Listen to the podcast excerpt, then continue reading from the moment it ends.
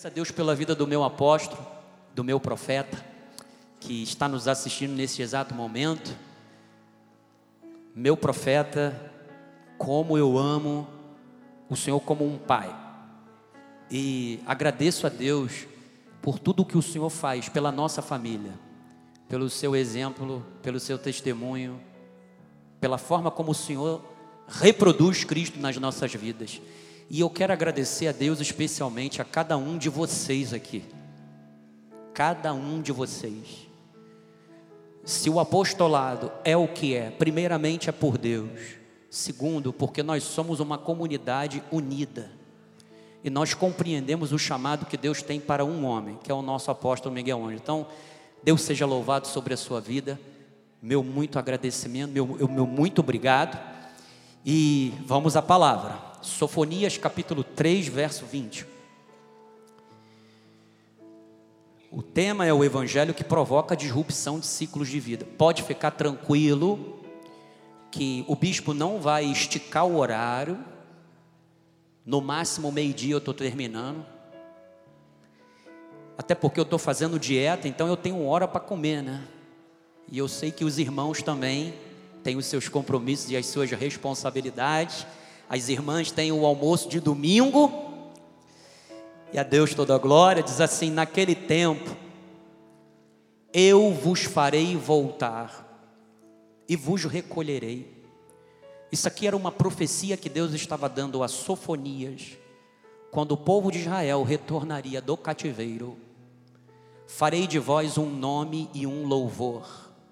Na versão da NVI diz que Deus nos daria honra e que faria das nossas vidas um louvor.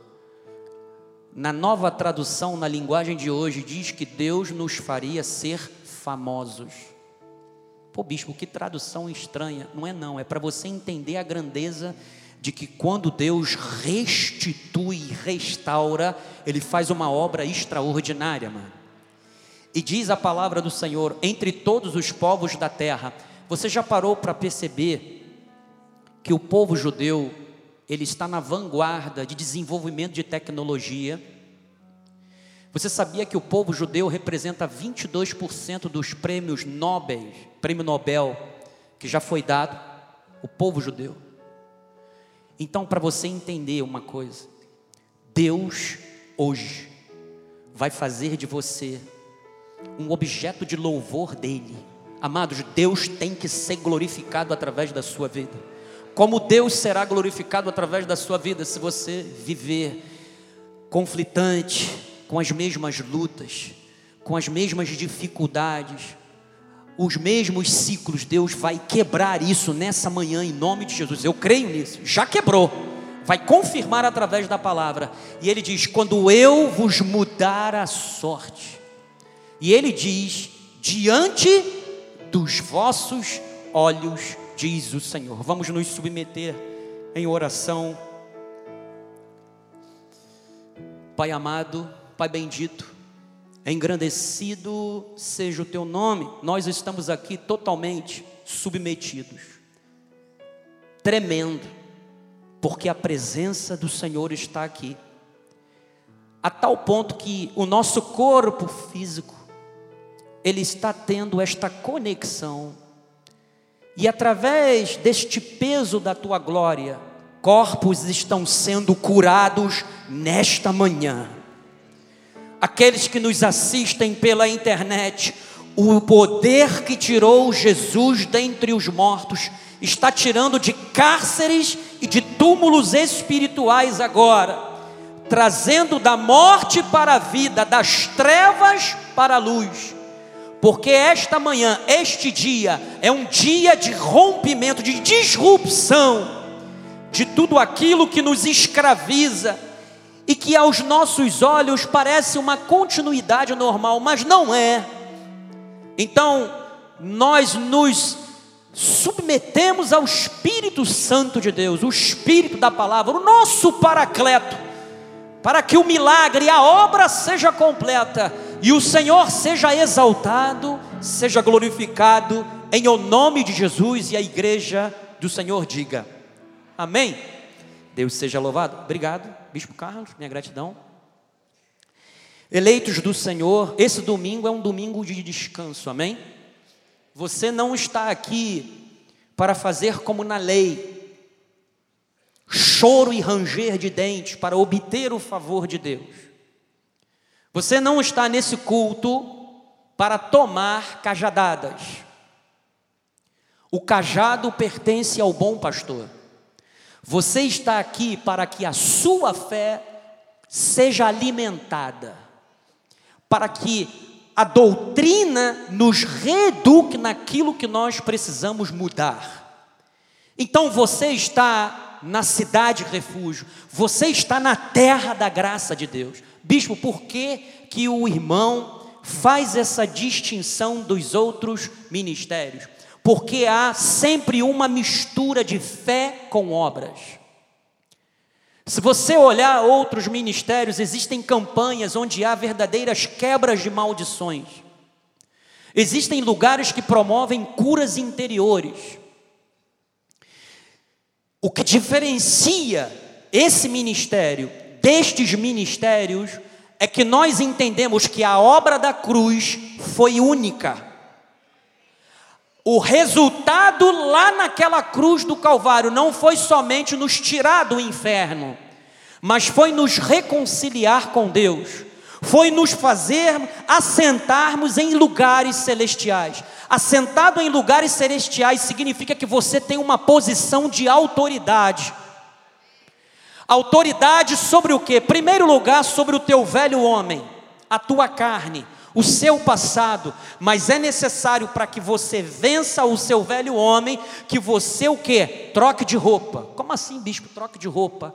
Quando Paulo diz que nós temos que nos revestirmos do novo homem, criados segundo Cristo, significa que a cada dia eu tenho que me revestir de Cristo, ou seja, eu tenho que me adequar àquilo que Cristo fez ou aquilo que Cristo quer continuar a fazer na minha vida.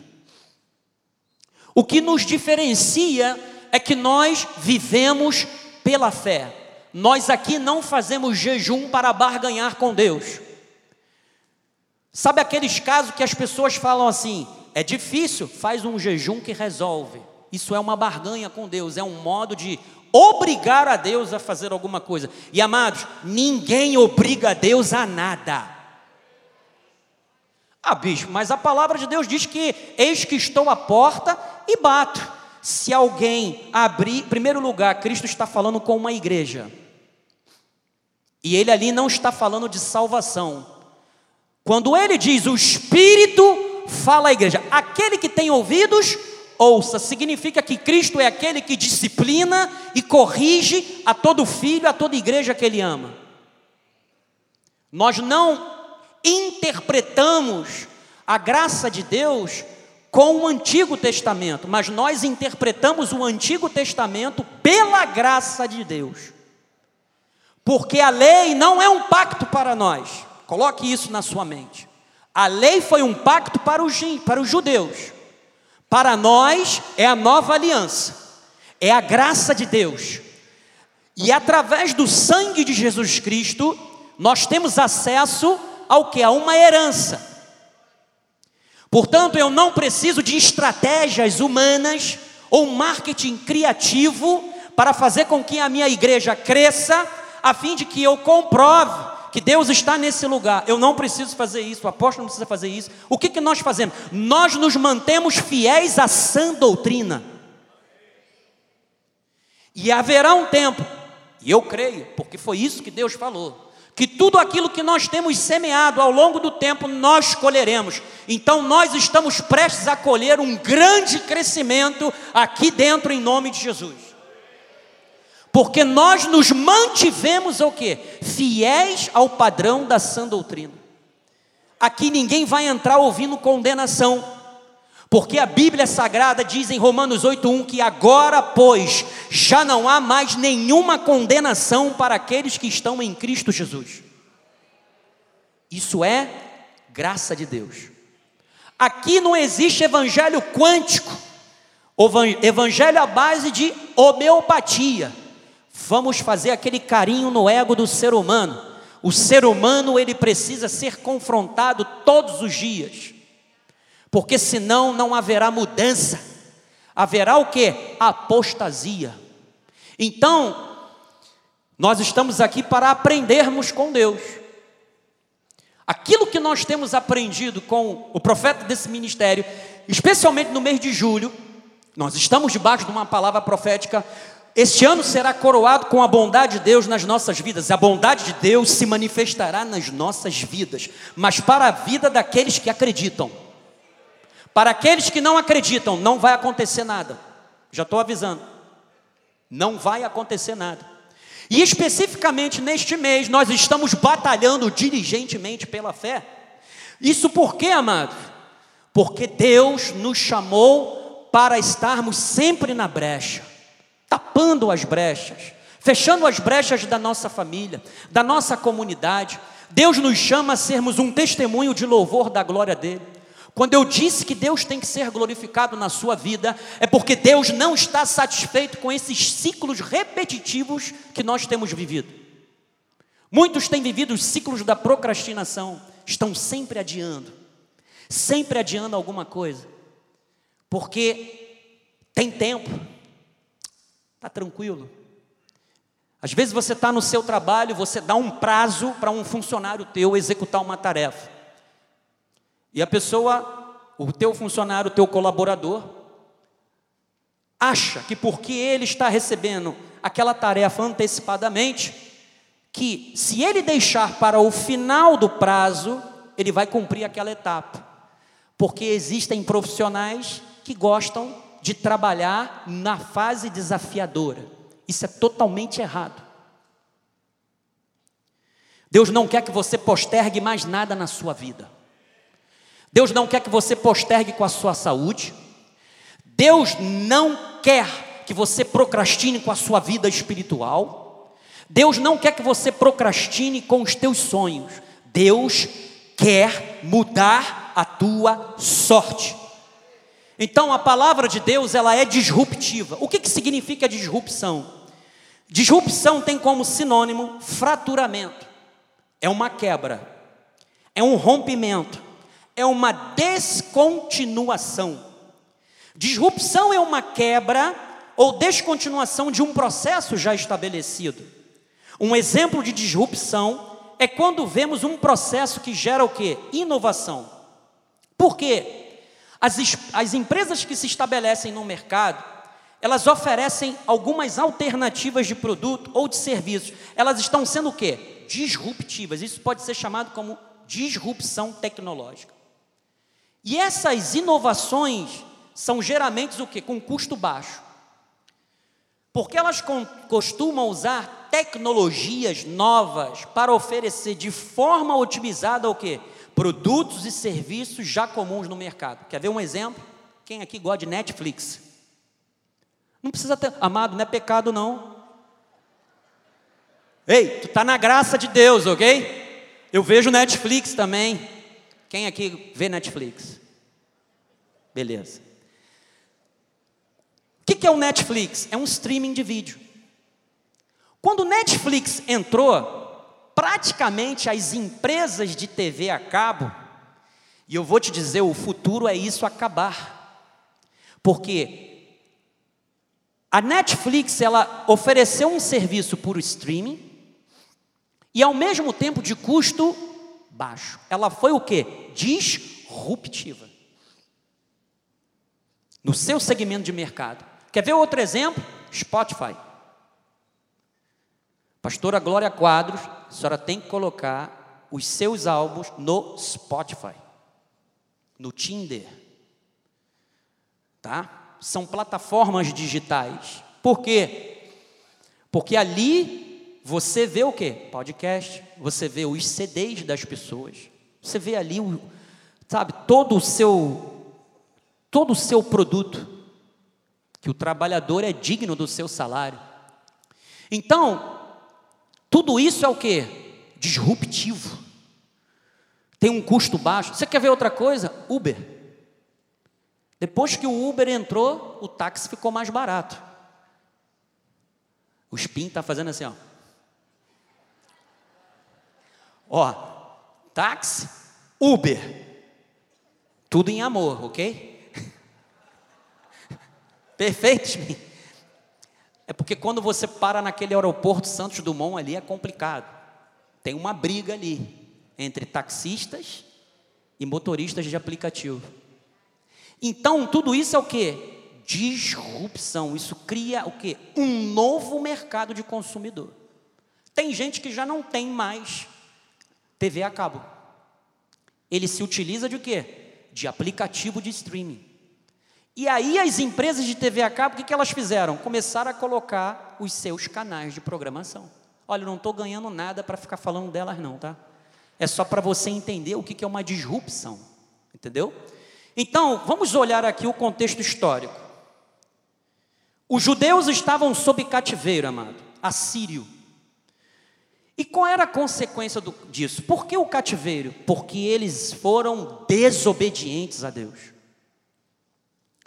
Eles transgrediram a aliança que tinham firmado com Deus. Então, durante 75 anos, e isso atravessou o reinado de Acás, de Ezequias, eles foram submetidos à cultura e à religião dos assírios, por volta de 732 a 687 a.C., fazendo com que os judeus importassem o paganismo.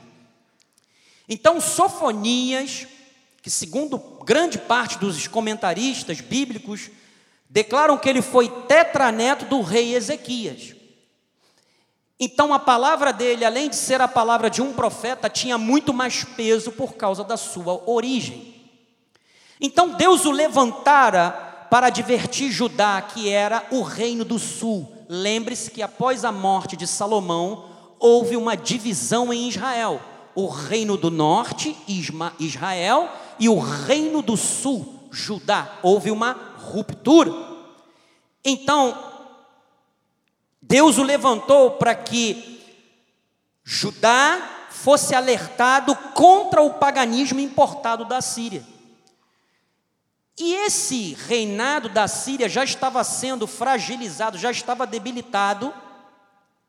Então estava se formando o quê? Uma série, uma, um tipo de revolta. Porque o reinado da Síria, ele era composto pelos vassalos. Os assírios iam lá, conquistavam os povos, as regiões, e ali eles criavam o quê? Províncias, que na verdade eram sub-reinos, eles eram chamados de vassalos. E aí o que, que acontece? Houve uma flexibilidade política, porque o reino assírio estava sendo enfraquecido.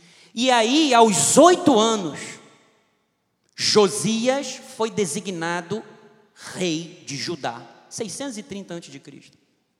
Ele foi nomeado rei, mas aos 16 anos, ele começou a buscar o Deus do seu antepassado Davi.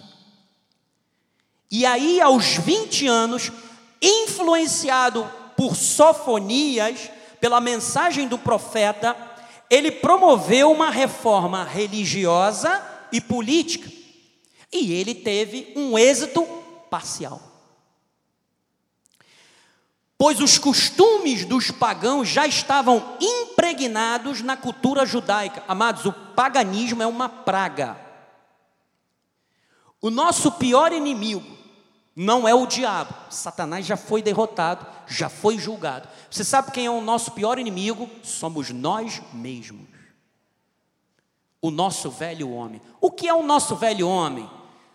As nossas velhas práticas, os nossos velhos hábitos.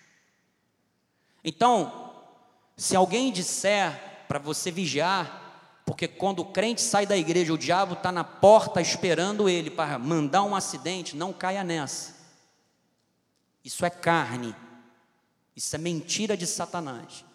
O pior inimigo nosso somos nós. Nós podemos nos sabotarmos. E Deus não quer que você viva de ciclos passados. Então, com isso, a situação religiosa de Judá quase não mudou. além de cultuar a Deus, eles também adoravam a Moloque. Que que era, quem era Moloque, bispo? Moloque era uma entidade pagã onde ele recebia crianças como sacrifício. Agora, pare um pouquinho, inspira. Será que Moloque, lá naquela época, morreu? Moloque ainda existe. Como, bispo? É só você ver o movimento pró-aborto. Isto é, na verdade, uma forma de paganismo. E quem é adorado quando isso acontece? Moloque. Então, eles adoravam também aos deuses das estrelas, para você ver como é que a Bíblia ela é atual, algo que aconteceu lá em 630 anos, 700 e poucos anos, e ainda acontece. Então isso estava impregnado lá nos judeus. E isso era ruim, porque eles consideravam que o Deus da aliança que eles firmaram nada tinha a ver com o seu cotidiano. Esse é o grande problema de alguns ministérios hoje em dia. São apáticos na sua vida com Deus. Estão inertes diante dos problemas da sociedade, eles estão sinalizando desprezo a Deus porque eles encaravam como similar a qualquer outro Deus pagão. Quando você é apático na sua vida com Deus, você está nivelando Deus a uma entidade pagã, a um Deus que não é, quando na verdade não deve ser assim. Então, Deus ele é soberano na disrupção de ciclos de vida. Sofonias 3,19 Eis que naquele tempo procederei contra todos os que te afligem, salvarei os que os que cocheiam. Na NVI diz os aleijados. Sofonias começou o seu livro com uma profecia dura contra Judá. Ele descreve o terrível dia do Senhor, o juízo de Deus contra as nações quando na verdade a sua intenção era de que o povo judeu se arrependesse e voltasse para Deus. Veja bem, a tônica da mensagem de Deus para os povos, para as nações, chama-se arrependimento. E o Senhor continua chamando ao arrependimento aqueles que assimilaram essa cultura do mundo. Quando a palavra de Deus diz que nós não podemos nos conformarmos ter a forma do mundo. Porque nós somos um povo de propriedade o quê? Exclusiva. O que é exclusivo, amado? Exclusivo é exclusivo, é particular, diz outras, outras versões. E ele disse lá em Levíticos e confirmou através de, de Pedro: sede santos, porque eu sou santo. Se você pertence a Deus, nós abordamos isso aqui no mês passado, você tem que reproduzir a imagem de Deus. O teu Deus, ele é santo, ele é justo. Então o Senhor queria que o povo se arrependesse. Então ele iria gerar uma disrupção no ciclo de vida do povo judeu porque eles foram disruptivos em suas alianças com Deus. Agora, preste atenção, ele diz: naquele tempo, eu vou te salvar. É Deus quem fez o povo judeu voltar do cativeiro assírio. Não importa se é coxo, ele diz: Eu os salvarei e recolherei os que foram expulsos, eu farei deles um louvor e um nome em toda a terra em que sofrerem ignomínia. Bispo, por que na NVI aleijados e aqui coxo? Significa que até o mais fraco não ficará de fora do grande mover que Deus fará. Não importa como é que você se vê aqui nesse mundo, você pode se sentir fraquinho, você pode se sentir pequenininho, mas o Deus que está dentro de você te faz forte, você não vai ficar na beira do caminho, não, você vai participar do que ele vai fazer também. Ninguém ficará de fora da grande mudança que Deus já está promovendo, amado. Então, voltar do cativeiro, como é que você acha que eles iriam retornar do cativeiro? De Uber ou de táxi? Não tinha ônibus, amado. Você acha que o povo assírio ia dispensar carroça? Como foi que eles saíram do Egito? A? A pé. É por isso que Deus está dizendo: se tiver alguém aleijado, eu mesmo vou conduzir. Olha o cuidado de Deus. Como é que um aleijado no meio do deserto vai retornar para sua casa? Como? Não tem como, mas Deus está dizendo: ninguém vai ficar de fora. Até o coxo, até o coxo vai voltar para a sua terra. Amado, preste atenção nessa revelação da palavra. Deus não vai te deixar de fora da bênção. Você não vai olhar para o seu irmão e não vai ter nada com o que dizer. O que foi que Deus fez na minha vida? Porque Deus não faz na minha vida, só faz na vida do meu irmão. Deus vai fazer na tua vida também, amado. Essa manhã é uma manhã de disrupção. Ele mesmo cuidará para que os mais debilitados saiam do cativeiro. Você pode ter entrado aqui emocionalmente. Olha, meu irmão, você que está me assistindo pela internet, você está debilitado emocionalmente, você está coxo na sua vida, você não tem forças para dar um passo, você já pensou até em suicídio. Saiba de uma coisa: Deus vai tirar você desse cativeiro.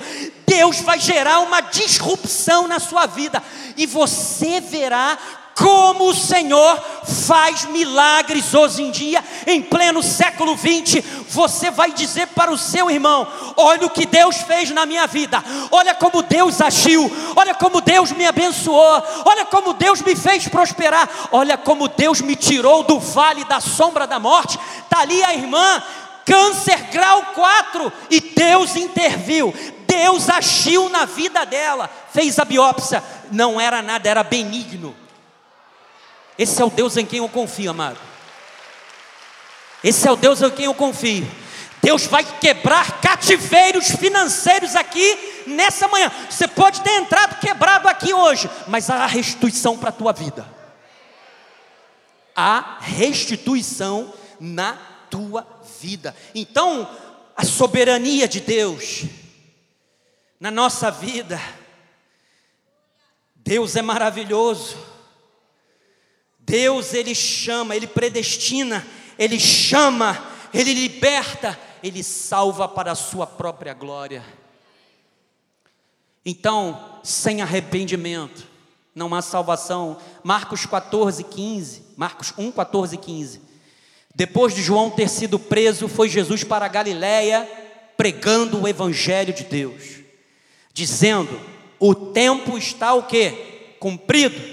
Agora Passou a época de João, agora é a vez da profecia de Isaías 60 se cumprir. O Espírito do Senhor Yahvé está sobre mim, porque ele me ungiu para pregar aos quebrantados de coração boas novas. E ele diz: O reino de Deus está próximo, meu amado, o rei está voltando.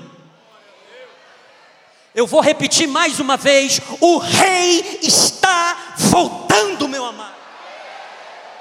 Por isso eu digo para você que está sem Cristo: arrependei-vos.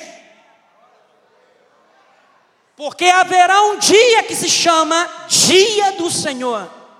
E o profeta Joel disse que será dia de grande escuridão na terra. Segunda de Coríntios 7, 9. Agora me alegro não porque fostes contristados, mas porque fostes contristados para arrependimento, pois fostes contristados segundo quem? Deus. É Deus quem nos leva ao arrependimento. Isso significa que não há remorso diante de Deus. Deus não aceita remorso. Deus quer arrependimento. E o único arrependimento genuíno, somente Ele pode gerar na nossa vida. Por isso é que é Ele quem nos entristece para o arrependimento. Pois fostes contristados segundo Deus, para que de nossa parte nenhum dano sofresses, porque a tristeza segundo Deus produz arrependimento para salvação. Que a ninguém traz pesar, mas a tristeza do mundo produz o que? Morte. Então a salvação, ela foi planejada, executada e foi consumada por Deus através de Cristo. Efésios 1:3. Abençoado, bendito o Deus e Pai de nosso Senhor Jesus Cristo, que nos tem abençoado você não tem que ficar lutando com o anjo como Jacó por uma bênção. Preciso de uma bênção, não vou desistir. Sem ela eu não vou sair daqui. Tu já é abençoado. O que você tem que fazer é perseverar. O que você tem que fazer é perseverar para que a bênção se manifeste. Senhor, enquanto, sabe, eu não te deixo enquanto tu não me abençoares. Aí o anjo vai falar assim: Mas tu já é abençoado, com toda sorte de bênçãos. O que você tem que fazer é perseverar na tua oração. O que você tem que fazer é ser firme na tua confiança com Deus. Ele diz com toda sorte de bênçãos nas regiões celestiais, próximo Joás, assim como nos escolheu nele antes da fundação do mundo, para sermos o que? Santos e irrepreensíveis perante Ele, o que? Em amor. Então, amados, a salvação foi planejada por Deus. Ser filho de Deus é viver de forma poderosa. João 1:11. Vai, Joás, eu estou lutando contra o relógio. Esse relógio aqui é um verdugo. Veio para o que era seu, e os seus não o receberam. Não existe professor Renato, aceitar Jesus, existe receber ou confessar. Por quê, amados? Versículo 12: Mas a todos, o, a todos quantos o receberam, deu-lhes o poder. Não importa se você confessou a Cristo ontem, você é tão filho quanto eu, você desfruta da mesma herança quanto eu, você é tão poderoso quanto eu, porque Ele te deu o poder de ser feito filho dele. A saber os que creem no seu nome, versículo 13: os quais não nasceram do sangue, nem da vontade da carne. Você está aqui porque Deus assim o quis. Se fosse pela nossa vontade, a gente estava vendo Premier League, fazendo um churrasquinho, na feira comendo um pastel, tomando um caldo de cana. Cuidado com açúcar, hein? Eu estou numa dieta super restritiva. Estou me cuidando. Nós não estaríamos aqui mas por causa dele. Ele foi quem quis que nós estivéssemos aqui, porque foi vontade dele. Então, amados, receber a Cristo é a evidência que somos filhos de Deus. Porque arrependimento é o ato através do qual alguém se afasta do pecado, se afasta da idolatria, se afasta da rebelião e se volta para Deus em fé. Ou seja, arrependimento é uma mudança de mentalidade, que conduz uma pessoa a uma mudança de ação. Então a salvação é um ato exclusivo de Deus, pois ela diz respeito à sua fidelidade e não à nossa. Então agora nós vamos da metade para o final da mensagem. O evangelho que provoca disrupção é o evangelho da graça de Deus. Romanos 1, 16, 17 pois não me envergonho do Evangelho. Por que, que Paulo está falando isso? Porque o Império Romano era o império predominante daquela época. Eles se vangloriavam por causa da sua onipotência, por causa da sua força. E era vergonha tanto para judeus quanto para gentios, especialmente romanos e gregos, que alguém fosse crucificado, morresse numa cruz, era vergonhoso. Mas Paulo está dizendo: eu não me envergonho do Evangelho, por quê? Porque é através dele que o poder de Deus age. para a salvação de todo aquele que quem não crê, não acontece nada. Por isso é que eu disse para você, com todo carinho, com todo respeito, se você não tomar posse da palavra, não vai acontecer nada na sua vida. Deus quer que você dê passos de fé. Então, a revelação da graça de Deus expressa em Romanos o que? Liberta os cristãos de uma mentalidade baseada no desempenho. O que é a lei de Moisés? Esforço e mérito próprio. Esforço e mérito próprio. Eu, para me sentir justo diante de Deus, eu tenho que fazer algo através do que? Da minha carne. Por que, que o Espiritismo entende que a salvação é por obras? Mérito próprio. Isso tem muito a ver com a educação dos nossos pais. Se você fizer isso, que é justo, que é legal, você vai ter uma recompensa. Só que com a graça de Deus é diferente, amado. Na lei, o relacionamento com Deus acontece a partir do esforço próprio ou do merecimento, para uma confiança e dependência total de Deus. Na graça de Deus não é assim. O nosso desempenho para merecimento das bênçãos foi substituído pelo nosso, por isso que Jacó lutou com o anjo. Ele já não tinha recebido a promessa de, de Deus através da vida de Abraão, mas ele lutou com Deus, e aí Deus mudou o seu nome. Ah, peraí, agora eu vou mudar o seu nome. Porque você é aquele, Israel, traduzido é aquele que luta com Deus. E algumas versões diz, lutou com Deus e prevaleceu. Eu não gosto muito dessa versão, porque isso é.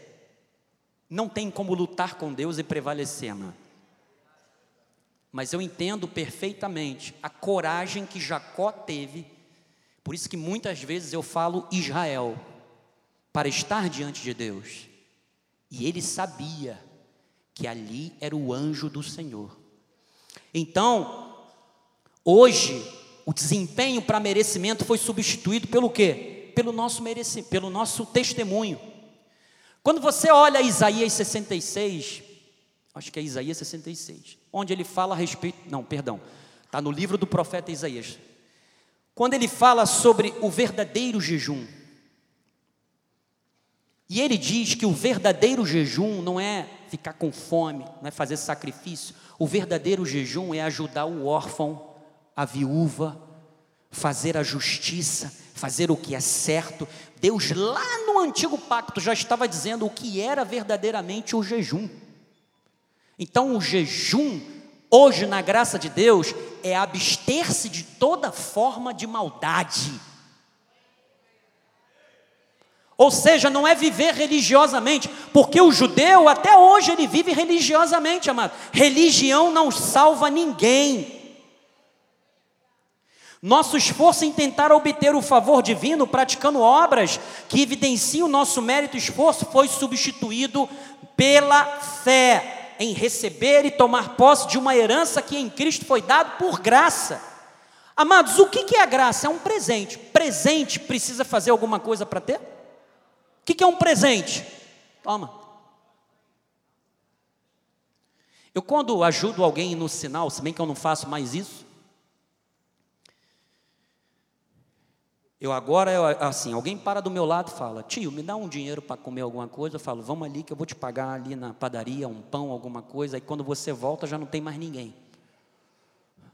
Desculpe a expressão acadêmica, mas nós temos que ter cuidado com a malandragem no Rio de Janeiro. Como a minha esposa diz, nós temos compulsão em ajudar o próximo. Mas Jesus disse: seja astuto como a serpente, simples como a pomba, mas astuto como a serpente.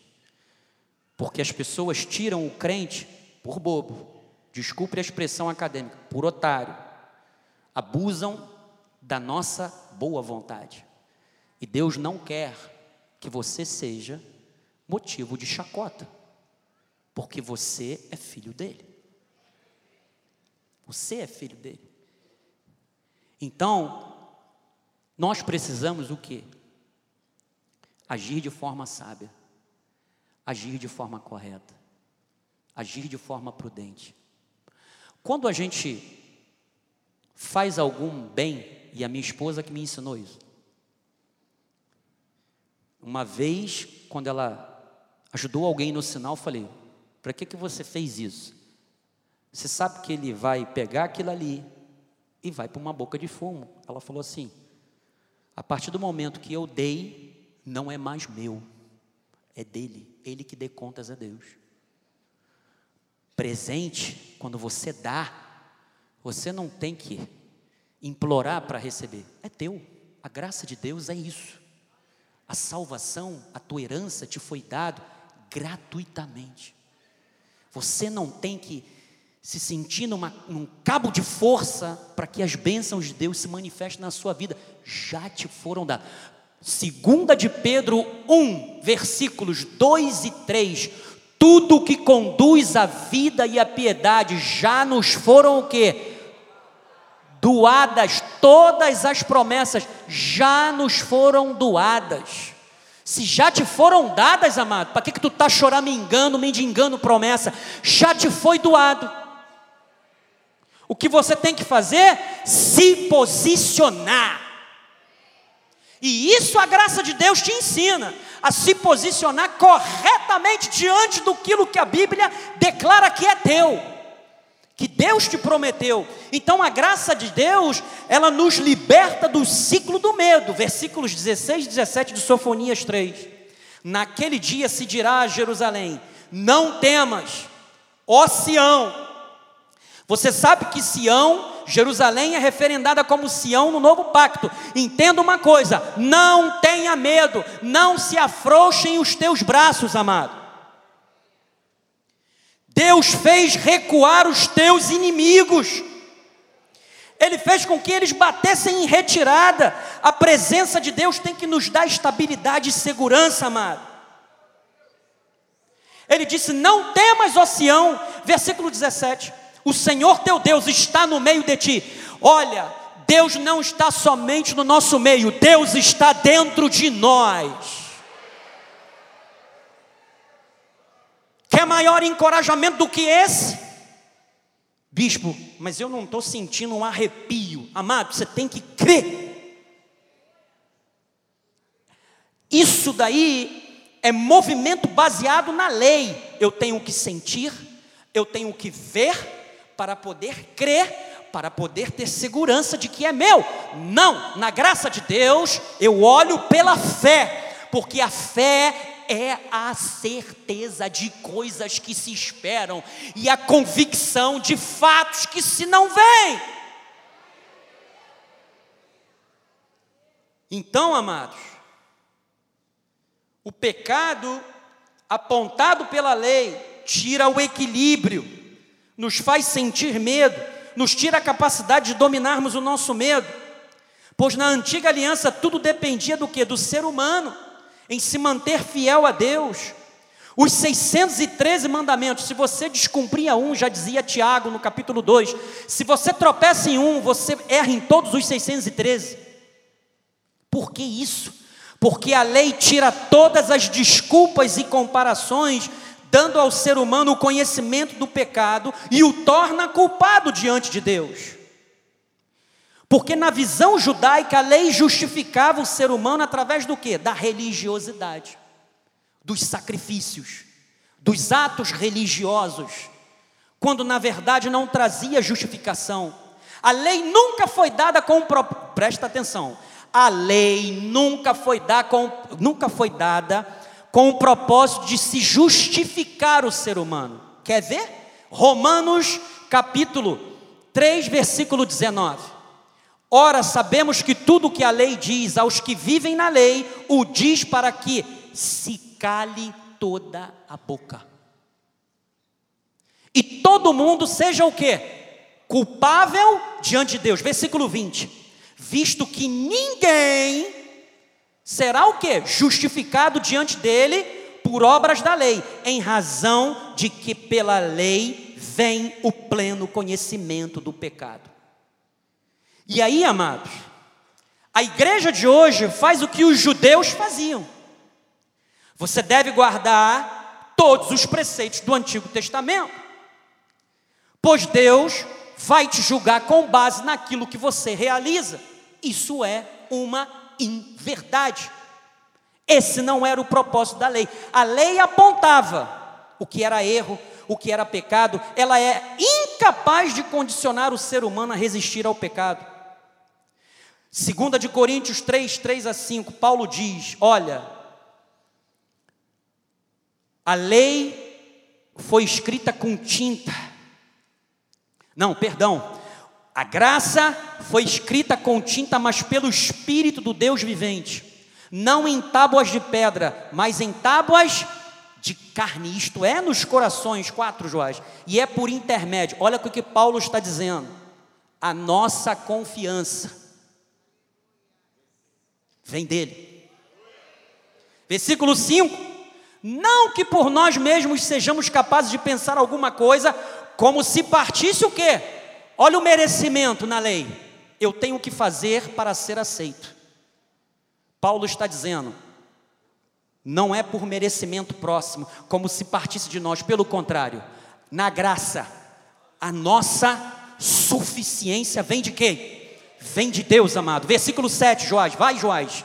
Não me sabota, Joás. Vamos, Joás. Isso, Joás. E se o ministério da morte, olha como é que a lei é chamado: ministério da morte. Bispo, ministério da morte. Você sabe por quê, amado? Quando Paulo fala que a lei foi gravada em tábuas de pedra, significa que ela agia onde? De forma externa. Quando ele fala no nosso coração, a graça age porque a graça trabalha internamente.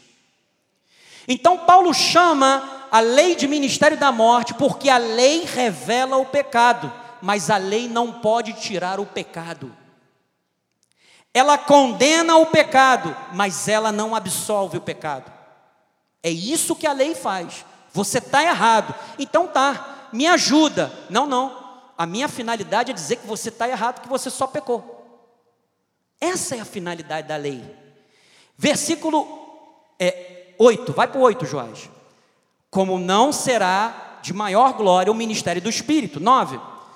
9 Joás. Porque se o ministério da condenação, ó, ministério de morte e ministério de condenação, foi, teve glória em muito maior proporção, será o que? O ministério da justiça. Então, o conhecimento acerca do pecado e da ira de Deus pode até motivar as pessoas a quererem fazer uma coisa boa, a refrearem a sua prática pecaminosa por causa do medo, mas é completamente capaz de perdoá-lo ou de remover o medo. É por isso que tu tens que quebrar esse ciclo do medo.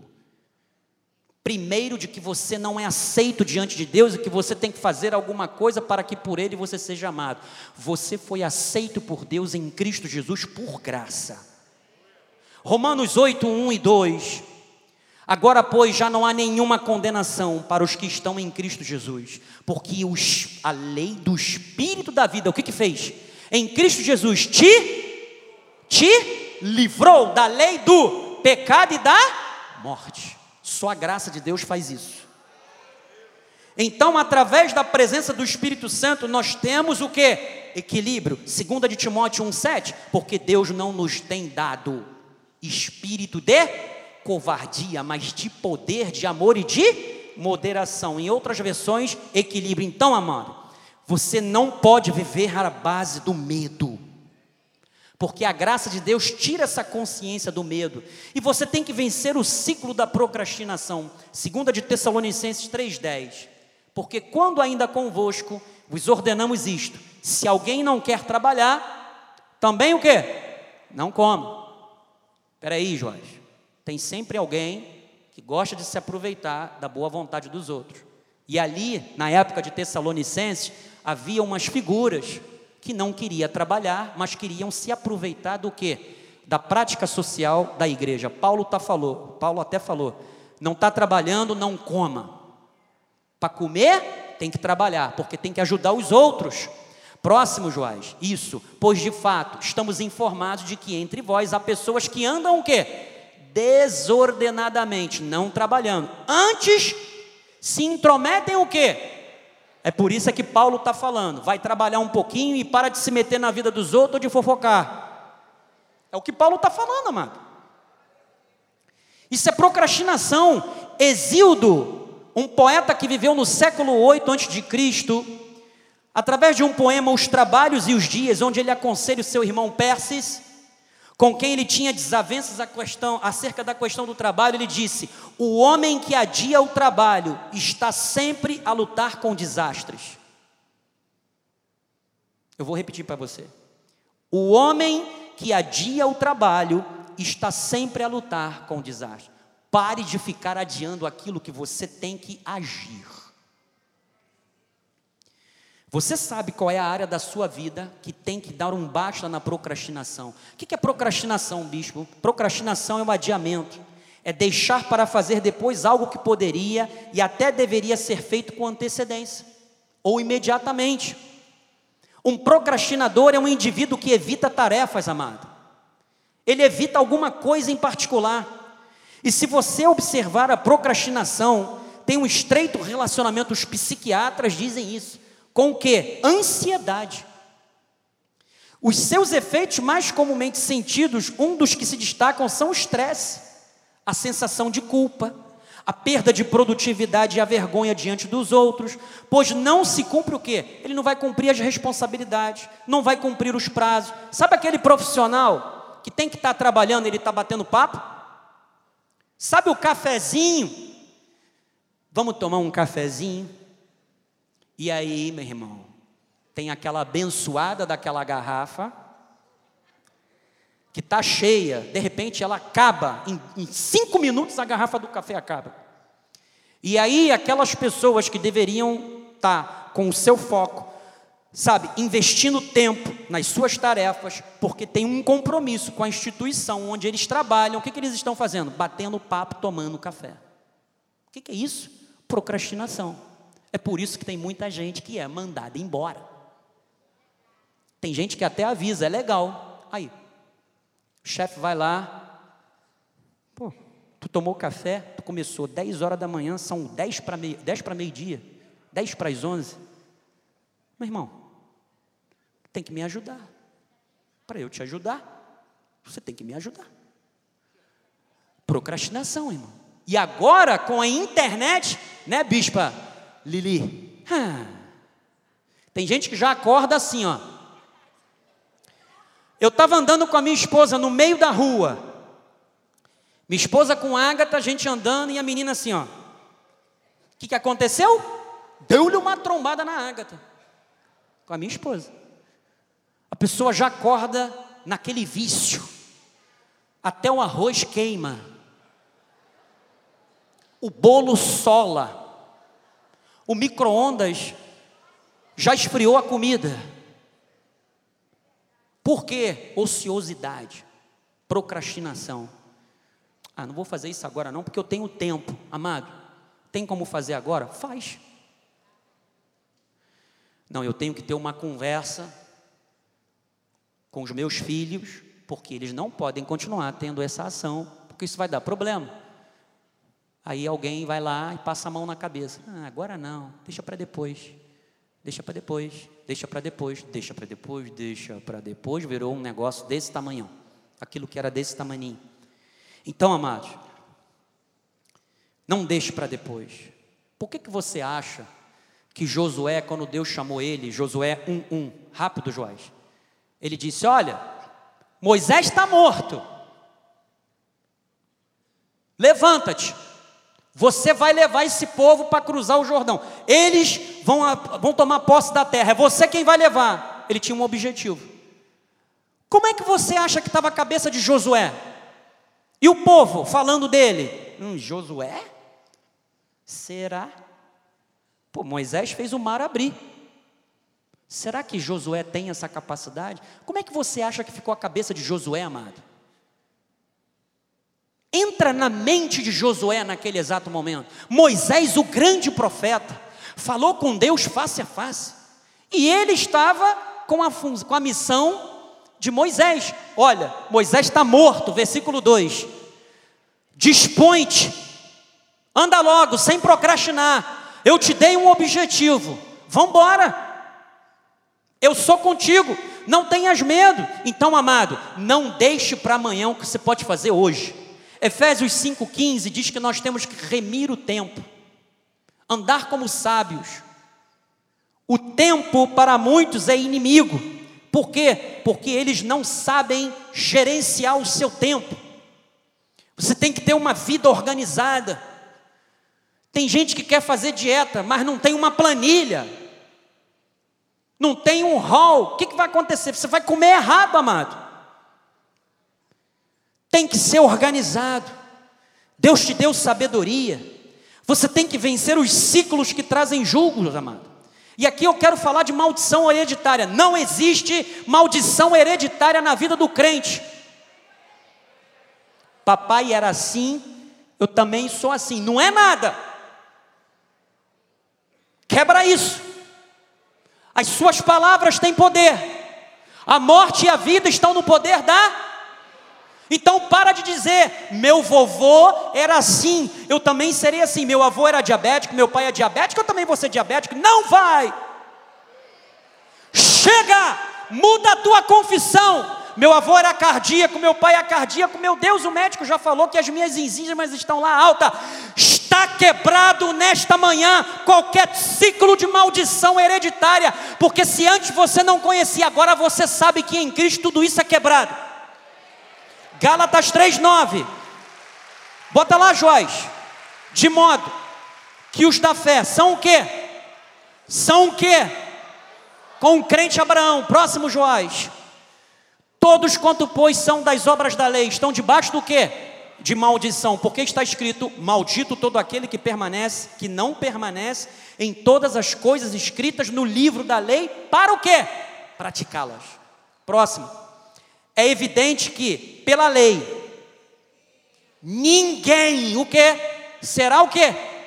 Só a graça justifica. Diante de Deus, porque o justo ele vive. Ele vive pela fé. Ora, a lei não procede da fé, mas aquele que observar os seus preceitos, por eles viverá. Cristo nos resgatou. Cristo nos resgatou, fazendo-se Ele próprio.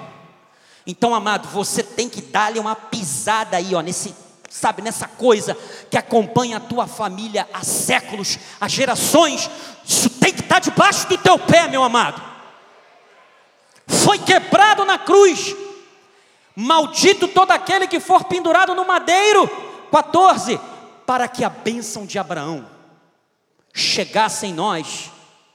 E Provérbios 26, 2 diz: Como o pássaro que foge, como a andorinha no seu voo, andorinha voando, tem alguma coisa que aprende que impeça o seu voo, ela é livre. Assim a maldição sem causa não se cumpre. Maldição não pode se cumprir na sua vida. Se alguém está dizendo que é um ciclo de maldição hereditária, que você tem que fazer sete sexta-feiras, rechaça em nome de Jesus. Você vai dizer: Jesus quebrou esse ciclo de maldição lá na cruz do Calvário. Então, através da minha, da minha confissão, eu vou submeter tudo aquilo que se levanta contra a minha vida. Porque, amados, Satanás ele age na desobediência, é através da mentira. Paulo disse: Não deis lugar ao diabo. Uma mulher que foi liberta de um tipo de um ciclo de maldição. Você lembra da mulher que ficava 18 anos encurvada? O que, que Jesus fez? Mulher, estás livre. O que é que tem te encurvado? Você entrou aqui, ó, com peso nas costas, curvado. Você sairá daqui, ó, ereto. Você está livre.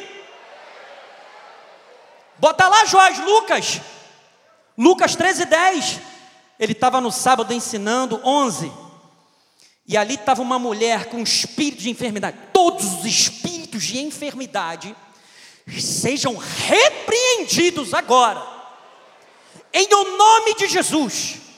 E ela estava 18 anos encurvada, não podia se endireitar. 12. Vendo a Jesus, chamou-lhe e disse: Mulher, estás livre da tua enfermidade. Doença, ponha-se daqui para fora, porque os corpos aqui são templos do Espírito Santo. Vença a autossuficiência. Por que, amado? A lei me ensina a ser o quê? Orgulhoso, vaidoso. O meu jejum. Eu fiz uma vigília, deu certo. Deus estava osso duro de roer, mas eu fiz um jejumzinho e ele ficou todo mole. Amado, não existe isso.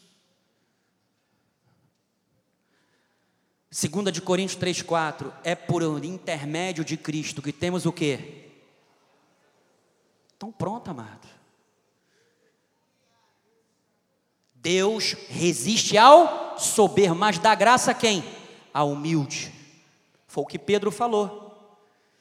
Então ele disse: Humilhai-vos debaixo da poderosa mão de Deus. Então, para terminar, vença o ciclo de derrotas. Romanos 5,17, para terminarmos, e a Bispa Cristiane fazer a oração da fé. Romanos 5,17, Joás, falei errado, perdão. Se pela ofensa de um, e por meio de um só, reinou a morte. Hum, muito mais os que recebem a abundância da graça, porque só a graça justifica e o dom da justiça reinarão em vida por meio de um só, a saber quem? Somente a. Ah, bispo, quando Jesus é o milênio, sabe? Vamos reinar. Não! Você está reinando em vida agora, você está sentado em regiões celestiais, irmão. Isso significa reino. Reino é o que? Governo, autoridade, força, porque é por meio dele que você recebe tudo isso. Então, amados, preste atenção. Acabou o ciclo de derrota na tua vida. Isaías 43, 18. Não vos lembreis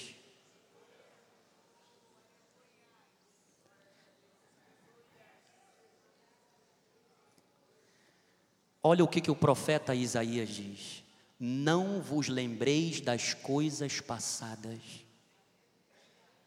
nem das antigas. Eu faço coisa nova. Deus está fazendo coisa nova na sua vida agora. Você está se debruçando de lágrimas diante dessa palavra. Deus está dizendo: as tuas lágrimas cessam hoje, eu faço coisa nova. Deus está dizendo para você: eu faço coisa nova na sua vida. Eu estou fazendo algo novo. Olhe para o seu irmão e diz para ele: Deus está mudando a tua sorte. Olha aí, Deus está fazendo algo novo na tua vida. Deus está gerando uma disruptura na tua vida. Ele disse: porventura vocês não estão percebendo? Eu vou colocar um caminho no deserto. Ele vai colocar um caminho no deserto. Amado, o que, que tem no deserto? Nada. Só tem areia. Mas quando Deus age, Deus coloca portas onde não há janela, amado. Eu vou colocar um rio, aliás, um não, rios no ermo. Com Deus é tudo no plural, caminho ele coloca no singular, porque somente Ele é o caminho, somente Ele é a verdade, somente Ele é a vida, ninguém vai ao Pai senão por Ele. E como você chegou até o Pai, você tem que reinar em vida, amado. Lá com Moisés, só no futuro, no milênio, não, a igreja reina já. E para terminar, Amós 9, 13. Bispa Cristiane, sobe amor, para você fechar com a oração da fé. Eis que vem dias. So, é, Amós está falando a mesma coisa de Sofonias, eles eram contemporâneos. Diz o Senhor, em que o que lavra segue logo ao que? Chegou o tempo de Deus. E o que pisa as uvas, ao que lança semente. Sabe o que significa isso? Semeou, colheu. Semeou, colheu. É tempo de colheita. O que você tem semeado, chegou o tempo de colheita. Os montes destilarão mosto, isso significa prosperidade, isso significa restituição de Deus para a tua vida, e todos os outeiros se derreterão. Mudarei a sorte do meu povo. Israel, olha o que Deus está falando. Você vai reedificar as cidades assoladas tudo aquilo que foi destruído na sua vida, Deus está te trazendo restituição, mas Ele está dizendo: é você quem vai reedificar, eu vou fazer isso através de você. Plantarão vinhas e beberão o seu vinho, farão pomares e lhes comerão do seu fruto amado. Deus está dizendo o seguinte: chegou o tempo da colheita, amado é momento de restituição, é momento de quebra de ciclos, é momento de mudança de vida. Deus está mudando a tua sorte. Ele diz no versículo 15: Plantá-los-ei na sua terra, e dessa terra que lhes dei, a terra é tua, não serão arrancados, diz o Senhor teu Deus. Vamos ficar de pé, a bispa Cristiane vai fazer a oração final. Passamos um pouquinho, perdão, e ela em seguida a oração final que fará, dará a bênção apostólica, e nós estaremos encerrando com virada, mas você que tem, mas você tem total liberdade para se deslocar, para retornar ao seu lar em paz e em segurança, amém? Amém, Senhor. Tua palavra diz em Jeremias 32: Então veio a palavra do Senhor a Jeremias, dizendo: Eis que sou o Senhor, o Deus de todos os viventes. Acaso haveria coisa demasiadamente maravilhosa para mim? Senhor, nós cremos. Em outras versões diz alguma coisa difícil demais para mim. Senhor, nós cremos que nada é impossível para o Senhor. Por isso nós declaramos no dia de hoje a quebra dos ciclos da falta, das doenças, das perdas financeiras, investimentos errados, debilidades emocionais. Nós cremos, Senhor, que hoje foi quebrado o ciclo do medo, da procrastinação, dos julgos que tentavam aprisionar o povo de Deus, a autossuficiência Senhor, o ciclo de coisas que pareciam estagnadas, emperradas, hoje foram quebradas. Novas portas estão sendo abertas, novas situações acontecerão neste mês, nesta semana. Nós cremos, Senhor, porque temos sido diligentemente perseverantes na fé, temos sido perseverantes na oração, por isso nós cremos um novo momento de restituição, de restauração, de colheita daquilo que tem sido semeado, de frutos florescendo. Nós cremos, Senhor. Nós cremos que hoje começam novos ciclos nas nossas vidas, novos ciclos de abundância, ciclos, Senhor, de coisas novas que o Senhor fará nas nossas vidas, coisas que temos pedido e coisas ainda maiores que nós ainda não podemos vislumbrar, mas o Senhor sabe, o Senhor conhece o nosso coração, o Senhor sabe daquilo que nós necessitamos. Ainda a nossa palavra não chegou à boca, mas o Senhor já conhece. Ele conhece os nossos pensamentos, porque a tua palavra diz que o homem vê o exterior, mas Deus vê o coração. E Ele tem visto o coração dos justos. Ele tem visto aqueles que são sinceros, que têm o coração na obra, que têm o coração preenchido com a palavra de Deus, que não faz as coisas por ganância, não faz as coisas por mérito próprio, mas para a honra e glória do Senhor. E o Senhor tem ouvido as nossas orações. E o Senhor diz que tem a solução para cada situação adversa.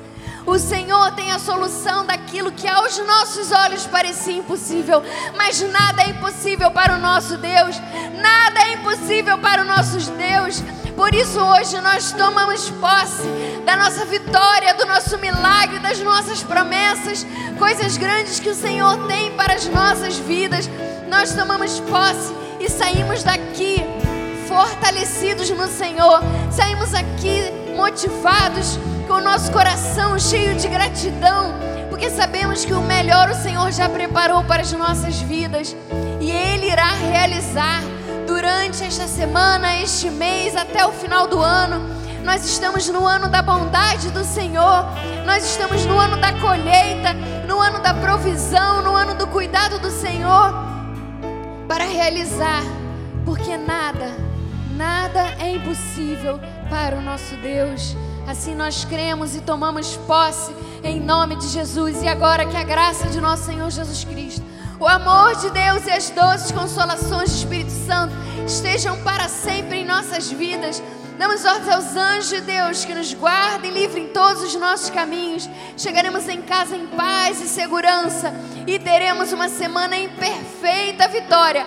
Uma semana onde as sementes que foram aqui semeadas em cada coração germinarão, frutificarão e nós veremos a mão do Senhor maravilhosa sobre as nossas vidas, trazendo milagres, transformações de vida.